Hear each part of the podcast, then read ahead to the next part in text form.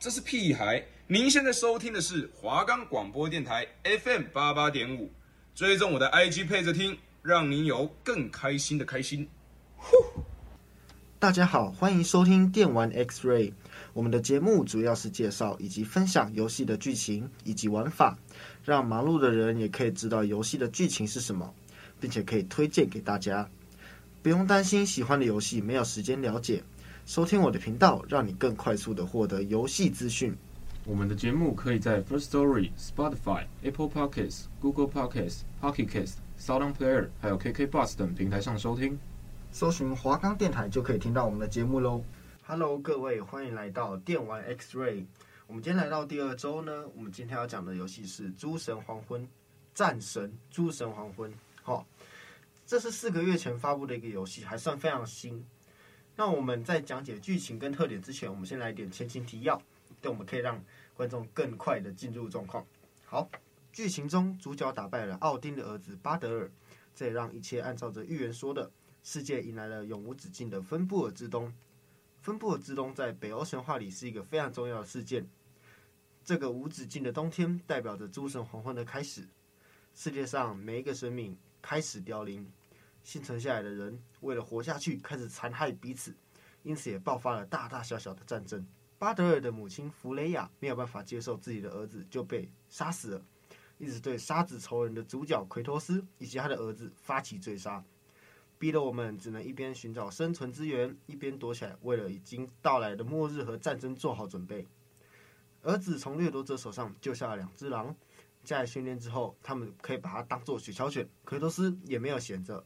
他利用了这段时间学习了卢恩符文，平静的生活。直到有一天，奎托斯和儿子阿特柔斯在睡梦中被闪电的巨响给惊醒，走出门外确认状况时，发现了一个巨大的威胁出现他们家门口。我们可以从腰带上佩戴的巨锤看出，这个不速之客正是北欧雷神索尔。一同来拜访的还有巴尔德的父亲。众神之父奥丁，两人试图和奎托斯谈判，但双方之间的矛盾太深，是无法轻易化解的。儿子阿特柔斯对自己身为洛基的身份感到非常疑惑，他找到战神提尔，希望能了解自己的身份，但奥丁却不希望我们再继续寻找提尔了。如果我们执意寻找提尔，这会导致诸神黄昏的加速到来。现在是同一条船上，等诸神黄昏到来，谁都没有好处啊！奎托斯不愿意被束缚住，于是拒绝了奥丁的谈判。所有听完奎托斯的答案。愤怒的抄起巨锤，猛烈的一击砸在奎托斯的脸上，双方进而大打出手。最后，奎托斯给索尔一记重拳，虽然暂时逼退了索尔，但父子俩的安身之处已经不再安全了。于是，他们两个打包行李，再次踏上旅程。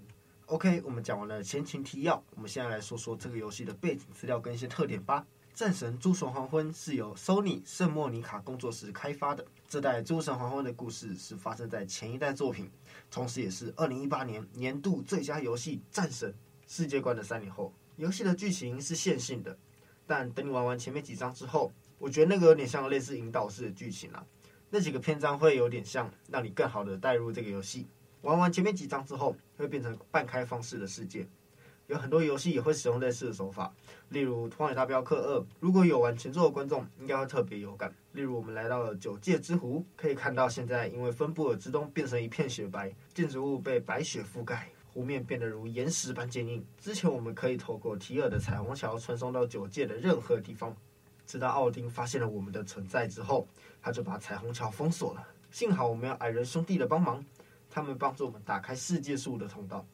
透过世界树的通道，我们能真的在九个不同的世界探索。每一张地图都有不同的剧情和需要探索的地方，还有一些隐藏的 BOSS 可以让玩家挑战。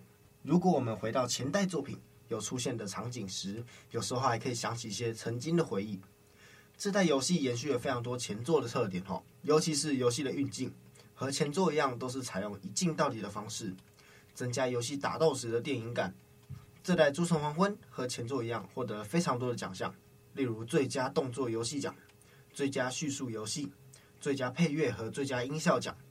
游戏的战斗元素也非常的优秀，延续了前作的优点之余，也有加入新的战斗元素，例如我们可以善加运用场地的一切来战斗。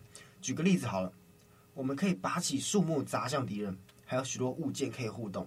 我们可以将斧头丢向一个紫色水晶，它会把我们斧头反弹出去攻击敌人。部分的场地也会有高低差，这时候我们就可以用力的砸向敌人，给他致命一击，也比前种多了非常多的新款怪物哦。怪物的攻击动作也多了非常多，例如有一些敌人攻击力非常的强，我们荧幕上会出现黄圈，我们需要做到完美的格挡，才不会受到伤害。还有怪物要攻击时出现红圈，我们就必须要闪躲，强行硬刚的状况下就是被打到重伤。还有一个攻击，它在攻击前会有一段非常花俏的动作，仿佛就是在告诉你，如果你不现在做点什么，它就会给你死。那这个就是蓝圈攻击，这种攻击只能用盾牌攻击它，才能中断它的蓄力。还有一个比较血腥的特点哦，这代的处决画面跟上一代比起来，真的升级了不少。上一代比较单一，可能就只有一套动画，一直用一直用。但这一次的处决动画，想要多暴力就有多暴力。看到那个处决动画，我都觉得哦，我的腰有点痛啊，你知道吗？就算我们在打同一种敌人，但我们可以发现，这次多了非常多的不一样主角动画哦。拿着不同的武器，有不同的主角动画，是不是非常棒？游戏就算玩到后面也不会觉得很无聊，因为我会不断的拿到新武器，这就可以一直看到新的动画。这样的设定也可以不断的给予玩家新鲜感。面对特定的 BOSS，我们也可以和儿子一起双人处决，这样的合作画面也加深了玩家的代入感啊。我们来讲讲武器方面，这一代诸神黄昏，我觉得玩家可以利用最经典的利维坦之斧，还有混沌双刀，这是非常棒！而且最棒特点是什么？这样把武器在使用上面和上一代手感是一模一样，所以不会有那种呃游戏有后代出了下一代之后武器有一样的，可是游戏引擎不一样，而导致于武器使用上的手感不一样。这其实很常见，在一些续续作游戏，但这代没有，所以你不会有需要重新适应武器手感的问题。而且它还增加了一点点新的特色哦，例如使用斧头的时候，我们可以按住三角键来帮助斧头充能，然后我们可以开启它的寒冰觉醒状态。超级帅，你整个斧头结冰这样，而这个状态也可以让下一次攻击威力变得非常的强。如果我们使用混沌双刃，我们也可以不断的按三角键，而我们可以看到主角一直甩动铁链，甩甩甩甩甩，把铁链甩到整个通红，这样攻击时可以点燃你的对手，非常的暴力。天天甩过去，这手直接烧起来这样。还有在日常逛地图的时候呢，我们的双刃也可以拿来当做绳索使用，非常的方便。我们可以操控主角使用双刃去勾住一些树木，翻过一些断桥，或者是一些峭壁啊，我们可以爬上去，非常的方便啊。所以它是一把武器，但是也可以当做移动战物的好工具啊。盾牌的使用上也变得非常有攻击性啊。我们在最一开始可以拿到主角拿着妻子留给他的圆形盾牌，但后来因为所有的攻击导致他把盾牌砸烂了。我们找到了矮人兄弟，想要修复我们的盾牌，但是我们必须要等待一段时间。这段时间哦，矮人兄弟他们非常好，他们给了我们一个普通的盾牌，让我们先替代的使用一下。这个游戏在武器方面也有一个非常大的特点，像是我刚讲的盾牌，每一款不同盾牌都有不同的特性。例如可以迅速攻击的小盾牌，还有防御能力非常高，可以防御黄圈攻击的大盾，还有一个很屌就是可以冲锋的盾牌。我们可以透过在地图上的探索，或者是开启一些宝箱啊、拾荒啊，来发现一些非常独特的盾牌。虽然我们也可以使用非常多和前作一模一样的武器这样子，但是游戏公司就是会想些办法去让你不要只使用旧的武器。毕竟他们这样子的话，他们做新武器用意就没了嘛。其中一个方法就是给你一把超级强的武器。玩到游戏的中期还有后期，我们可以拿到一段不断重生的长矛，就是你把它丢出去，它会在手上再蹦长回来。主角哈现在非常的强，拿这把武器之后，到后面剧情它会变得更强。他现在已经可以。自由的控制怒火，等到我们的怒气值积满之后，我们可以开启主角的觉醒模式。这个模式叫做斯巴达之怒。开启之后会有无敌模式，我们可以无视任何的控制和攻击，还可以恢复少量的生命。随着剧情的推进，我们还可以慢慢的解锁怒气的另外两种模式。第一个是可以将怒气值转化成血量的英勇。如果我们是高端的玩家，或者是我们有超级屌的操作，我们甚至可以拿来当防御。例如哦，在敌人攻击你的一瞬间，我们开启应用。多出来的血量可以抵消掉敌人的攻击，还可以获得更高的血量。而另外一个就是狂怒，使用武器冲向敌人，我们可以造成非常大的伤害。这一代依旧保留了上一代的装备元素啊，我们可以自行打造装备，还有护甲，还可以升级武器，这些都能提升主角的属性。然而，每一种属性都会有不同的加成效果。例如，力量属性可以提高攻击和技能的伤害，防御属性就是把防御变高，降低我们的伤害。哦，我指的伤害是受到伤害了。对，符文属性就是可以提高符文的强度，还有元素伤害。活力属性呢，就可以提高我们的生命啊、运气活力属性呢，就是可以提高我们的生命啊。运气属性可以提供额外的奖励，提高被动触发的几率。冷却属性是可以降低自身技能的刷新时间。游戏简化了盔甲的自定义系统，把之前复杂的插槽系统给移除，变成了更加直觉的升级机制。还有护具的加成，我们可以直接的看到装具的效果。之前的插槽系统被移到了一个单独的护身符之中，我们可以将找到不同的咒术拼凑出不同的套装效果。每一种装每种装备注重的点都不同，如果使用不同的护甲和武器，也会直接的影响到我们的战斗玩法。除了打主线之外，我们还可以注意一下地图上的收集。我们可以打开各种宝箱，还有完成支线任务，两者都可以获得制造的材料和钱币。这一代还有非常多贴心的设计，他们设计了一个机制，就是有时候可能敌人太多啊，我们打到忘记去把敌人 掉下的东西捡回来，这时候矮人兄弟就会帮我们捡回来。我们可以找到矮人兄弟，把他的箱子推开，里面会有我们遗失的物资。开箱子的同时，我们也可以找到宝物。伊登苹果和血蜜酒的号角，如果我们收集到了指定的数量，我们就可以提升我们的最大生命值和怒气值。随着剧情的发展，我们也可以找到圣物，可以变成我们额外的攻击方法。这一代的技能系统如上一代一样，没有什么更改，因为我其实觉得技能系统没有什么问题，所以没有更改的状况下，其实也影响不大。我们继续在世界中探索的话，我们可以开启宝箱，我们可以找到前作就有的符文攻击。当我们在格挡敌人的攻击时，我们普通攻击和重击敌人的时候，都会有各种不同的方式。游戏的特点跟前情提要，我们差不多讲到这边。那我们来讲讲一下它的资讯。《诸神黄昏》只有在 PS 平台上发售，并且它是单人游戏。游戏价格的话有点偏贵啊，一千九百九十元台币。但是我觉得这游戏非常对得起这个售价，我还是推荐大家可以去购买游玩的。但是《诸神黄昏》玩到通关需要一段时间呢、啊。如果我们只是通关主线剧情的话，我们差不多要破三十个小时。如果我们要支线剧情、主线剧情全部给它破光光，那我们差不多要花五十多个小时。那听了这么多夸奖《诸神黄昏》的话呢，我们现在只好来讲点悲伤的啦。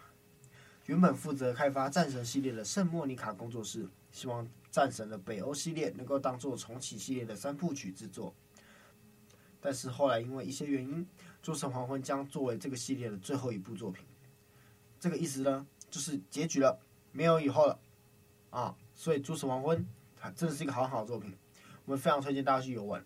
这个工作室花了非常多的心思去设计战神系列，其实我们这些玩家都是有目共睹的，所以我绝对推荐大家去玩。好，那我们讲完了前情提要、游戏特点跟一些背景资料之后，我们来进入到我们最重要的部分啦。就是我们来讲完整的剧情。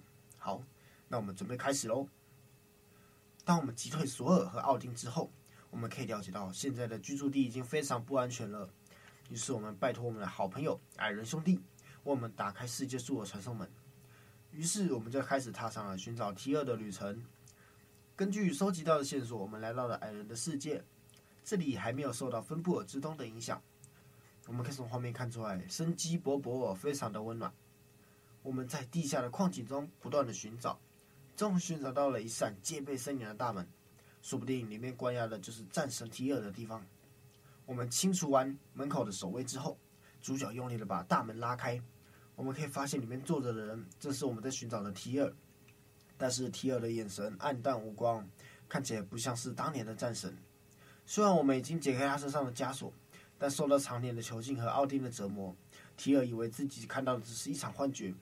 曾经的战神提尔现在非常的懦弱，他的样子让主角感到非常的愤怒啊！在主角的劝说之下，提尔终于恢复了神智，决定加入我们的队伍。全部人坐在一起讨论下一步要去哪。他们决定前往精灵的家园，那边有一座神庙，说不定我们可以从里面找到线索。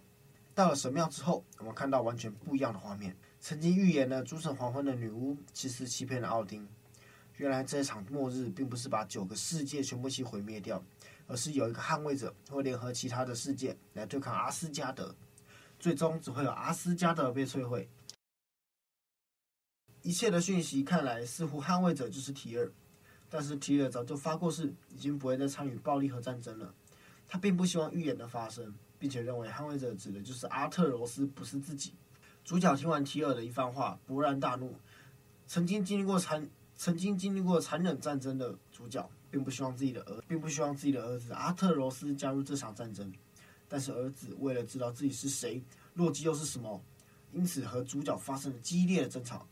晚上，阿特柔斯熟睡时，似乎是受到了巨人魔法的影响，他误打误撞的进入到预言中的铁森林。在这里，他遇到了同为巨人的安格尔伯达，他看起来在这里等阿特柔斯非常久了。安格尔知道洛基的命运，所以希望能带阿特柔斯来看看。在这里，阿特柔斯看到了爸爸的死亡，儿子不敢相信预言上的一切。安格尔急忙劝说：“未来是不可能改变的，你唯一能做的只是希望你自己是巨人洛基，要接受自己的命运，并且告诉他，原来巨人都没有死，而是透过灵魂转移的魔法，全部存在了一些金色的珠子中，并且等待着救世主的到来。而洛基似乎就是他们的救世主。”阿特罗斯面对这项重大的责任，陷入迷惘之中。他根本不在乎要不要当救世主，而是只想要改变父亲未来会死亡的预言。离开铁森林前，安布尔提醒阿特罗斯，为了巨人族的安全，绝对不可以把今天在这里看到的一切泄露出去。最后，利用巨人的魔法，将阿特罗斯用睡梦送回家。儿子的突然消失让主角非常的愤怒，生气地问他为什么失踪了两天。父子谈话到一半，被突然出现的女武神打断了。经历过一番打斗，我们可以发现女武神竟然是弗雷亚。看来他并没有忘记曾经的仇恨，反而让仇恨转化成力量，变得越来越强大。打斗之后，弗雷亚冷静地思考一下，觉得他们活着似乎比死有更大的价值。于是弗雷亚要求我们跟他一起前往华纳海姆，解除奥丁给他的诅咒。在这里，我们还可以遇到弗雷亚的兄弟弗雷尔，他们在这里成立了游击队，来对抗奥丁对华纳海姆的压迫。经历了千辛万苦，弗雷亚终于破解了奥丁对他的诅咒。现在的他终于不用被困在米加尔德，恢复自由之身的弗雷亚对于曾经的杀子凶手无法原谅他，也没有办法杀掉他。但弗雷亚明白，真正应该死的不是主角，会造成这一切原因全部都是奥丁，所以他决定暂时跟主角成为盟友。主角也保证以后不会再干预弗雷亚对于敌人的生死选择权。和解之后，主角回到树屋，继续向儿子询问事情的真相。并且担心儿子是否背着自己去阿斯加德找奥丁，但是儿子没有办法把看到的事情告诉父亲。他希望能靠自己的能力改变父亲的死亡预言。父子俩因为种种的误解，最终大吵一番。生气的儿子跑回了米加尔德特，他决定成为间谍，前往阿斯加德。我们可以透过奥丁遗留下来的乌鸦前往阿斯加德。我们爬上了巨大的城墙，并且在这边遇到了阿斯加德的看门人海姆达尔。他使出了浑身解数阻挡我们进入。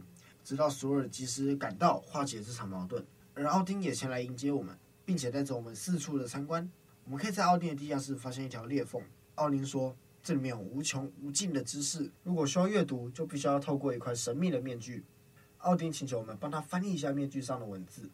透过简单的翻译之后，奥丁推断出这些文字暗示着面具与其他碎片的位置，马上安排索尔和我们一起前往寻找碎片。我们把视角拉回主角身上。他非常的担心儿子的安危啊，于是决定前往寻找北欧的命运三女神寻找答案，但三女神始终不给主角正面的回应，但最后还是给我们三个消息。第一个消息就是主角会死掉，每个人的命运不是固定的，预言只是根据他们的身份和行为做预测。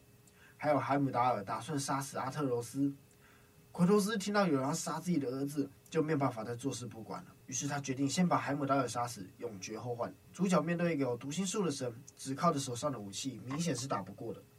这时，主角的好朋友海人兄弟想到一个好方法，只要让海姆达尔的感官超出负二，就有机会打赢他。在他们的帮助下，主角获得新的武器——德罗普尼尔长矛。这时，阿特柔斯接到来自奥丁的任务，他们涉及到了一片面具的碎片。透过面具的指引，他们来到一具被束缚的巨狼前面。碎片似乎就在巨狼的后面，于是他们决定要释放巨狼，但他们发现房间里空无一物。释放的巨狼，他还拥有了划破空间能力。这次任务不仅没有完成，还把事情搞得更糟了。阿特柔斯十分自责，决定离开阿斯加德。回到树屋后，儿子发现了巨狼已经造成了伤害，他撕裂出了空间，让无数的亡灵倾巢而出。幸好主角及时赶到，救下了儿子。看着许久未见的父子俩，内心非常的复杂。但主角也决定不要再怪他了。奎托斯决定和儿子阿特柔斯一起弥补这个错误。费了九牛二虎之力，主角终于杀死巨狼。但巨狼一直复活，似乎是因为巨狼体内并没有灵魂，所以他能够在亡灵的国度不断的复活。而儿子阿特柔斯也意识到了什么，在双人的配合下，他将小刀插进了巨狼的体内，并且释放了一个魔法。巨狼痛苦的逃跑，并且躲在一个黑暗的角落。当我们找寻到他的时候，他会变得非常乖巧。旅途开始之前，儿子的一只狼芬里尔死了。儿子无意间释放了魔法，把狼的灵魂转移到一把刀上。在刚刚的魔法释放下，儿子把灵魂释放进了巨狼的空壳内，成功化解了这场危机，也顺便复活了自己的狼。事后，父子俩平心静气地坐下来聊天。最后，父子俩解开了彼此的心结和隔阂。为了要能掌握自己的命运，不会被预言所控制，我们必须要阻挡诸神黄昏的到来。第一步，我们必须要拿到海姆达尔头上的守护号角。面对能预判我们攻击的敌人，主角陷入苦战。但主角利用了长矛的特性，成功迷惑了海姆达尔，最终把他控制住了。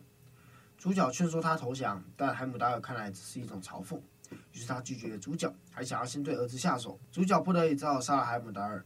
成功拿到号角之后，主导权来到我们这边。接下来要决定下一步的行动。阿特柔斯建议他回到阿斯加德收集面具，同时也可以观察奥丁的一举一动，这是目前最好的选择。虽然刚刚才把阿斯加德的看门人杀了，现在回去会有一定的风险，但是主角信任儿子，最终同意了这个提议。正当阿特柔斯找到最后一块面具的时候，奥丁前来祝贺，同时主角杀害阿姆达尔的事情也跟着暴露。原本的恩怨加上新仇，索尔不忍了，准备跟阿特柔斯打起来。阿特柔斯为了保护自己，利用了钥匙打开世界树，戴着面具逃离了现场。这下彻底惹怒了奥丁。众人讨论着面具是否能帮助他们。阿特柔斯也觉得面具和缝隙的知识能够帮助大家躲避诸神黄昏，也可以避免战争，这样就不会有牺牲了。这时，提尔觉得自己一直以来都没有做事，是大家的负担，所以他决定要最后一次拿起长矛，帮助众人前往阿斯加德。这时，矮人兄弟之一的布洛克发现了奇怪的地方。在布洛克的不停追问下，生气的提尔向矮人刺向了一刀。原来这个提尔一直都是奥丁假扮的，我们一切的行为都在他的掌控之中。分身乏术的我们最终让奥丁逃脱了，幸好面具和号角都留在我们身上。但是现在战争已经无法避免，事到如今，奥丁必须付出了惨痛的代价。根据预言所示，我们去拜访了火焰巨人，希望他能和爱人结合，化身成诸神的黄昏，毁灭阿斯加德。但火焰巨人明白，如果自己和爱人融合，那么两个人都会因此死亡，所以他想要拒绝。直到他看见了奎托斯身上的混沌双刃，这正是原始之火制成的。于是他改变主意，决定自己化身成诸神黄昏。利用双刃的火焰和爱人的心脏就可以融合，这样只需要牺牲自己，可以留下爱人，还能终结奥丁对九界的统治。融合成功之后，我们只需要透过号角就可以召唤他。另一边，弗雷亚也组建了一支军队，等待奎托斯带领他的军队前往阿斯加德。为了结束奥丁统治，我们吹响号角。随着号角的响起，提尔的神殿把九界联合起来，向阿斯加德发起了进攻。战况非常的激烈。随着主角离神殿越来越近，索尔透过强大攻击把怪物打飞，并且飞过来阻止我们。这是最后一次的战争，双方打得你来我往。主角最终获得胜利，但是并没有把索尔杀死。他明白，为了孩子，自己必须做得更好，并且希望索尔能够为自己而战。奥丁发现索尔尚未倒下，并前来助阵，但发现索尔已经不愿意再为奥丁而战。愤怒的奥丁一刀刺死了索尔，也就是自己的儿子。接着，主角和奥丁打得非常火热，奥丁抓住时机把父子俩。冻结，幸好弗雷亚及时赶到，把奥丁控制住。但奥丁分散了弗雷亚的注意力，把地板打碎，全部人掉进了地下室。即使落了这种下场，奥丁还是想要阿特罗斯戴上面具，看看缝隙里是什么。而主角相信儿子的选择，最后儿子把面具破坏掉，奥丁的计划也完全泡汤。暴气的奥丁用尽全力攻击我们，最后我们击败了奥丁，阿斯加德也不复存在。好啦，以上就是这次战神诸神黄昏的剧情总结。好。那我们游戏特点、游戏背景跟游戏的剧情，我们都已经跟观众简哎，不是简单，我觉得我讲蛮详细的哈。我们都已经详细的跟观众说明了一下。那我现在想要讲讲我个人的感想。就其实《战神》这款游戏，我们如果有常看一些国外的论坛或者是一些 YouTube 之类的，其实《战神》这个东西是蛮常出现在国外玩家或者是论坛上面的，有时候会变做成一些迷因。那其实也是有原因的。我其实觉得《战神》真的是一个非常值得大家去玩的游戏。它从我大概很小，我可能国中的时候，我就有听过《战神》这个游戏。我有看过我同学在玩，就毕业旅行的时候，所以我就觉得这什么游戏啊？因为当时我其实还不太玩电动游戏，所以其实我不是了解说他在干嘛。可是我看着他在玩，当时就光看他在玩，我就已经对这游戏有印象。那你就知道这个游戏其实他真的做得非常的出色。就作为一个观众，其实也会非常的被吸引住。那如果观众真的想玩，因为我知道这个价格一九九零其实真的有点贵，而且它又只有在 PS 平台上发售，可能 PS 四、PS 五，这其实条件蛮高的。如果这个玩家想要玩，想要入坑这个游戏，其实门槛很高。那我其实觉得没有关系，如果有观众呢有兴趣的话，其实也可以先去 YouTube 上面，或者是看一些 Twitch 的实况组、YouTube 的实况组。或者是甚至说有一些 YouTube 的频道，其实是有在做剧情电影式的这种拍摄，意思就是说，他会把游戏的剧情拍得非常像电影，剪接也剪得像电影。他会把游戏的一些操作跟 UI，甚至可能一些呃平常要打怪啊赚钱的这种繁琐的日常东西剪掉，他只会保留剧情的部分，并且把游戏的操作界面，可能一些哦按 A 可以选择什么这些东西全部都拿掉，完完整整的就是有游戏的镜头跟画面。这是一种沉浸式的电影的剪辑，我其实很喜欢从这种频道去找到我很喜欢的游戏，像《最后生还者》，我也很喜欢。我觉得我以后可能会讲到《最后生还者》，虽然《最后生还者二》的这种争议好像蛮大的，但是没有关系，因为我觉得这个也是一个好游戏，尤其是一代。那我们先不要离题，我们先回到《战神：诸神黄昏》。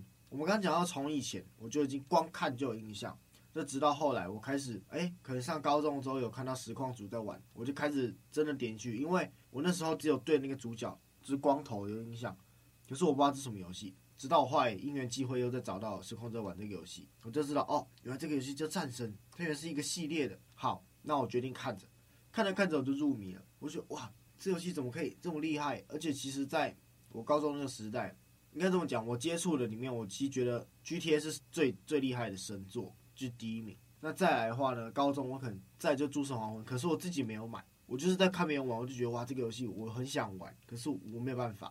对啊，以前比较穷，穷穷的学生。好，没关系。那我现在现在长大了，我可能可以有可以跟朋友借，我可以有各种方式可以去玩它，我有更多自己的时间。那哦，我决定去玩玩看。那我的确跟观众说，我非常推荐这个游戏，我真的不后悔。那我真的觉得，如果你有朋友，你是朋友非常多人，有朋友刚好有 PS 的平台。那你可能可能可以去玩一下，或者是说看看有没有这个游戏去玩一下。那真的没有办法，那我们就看人家实况组玩，或者是看一些剧情。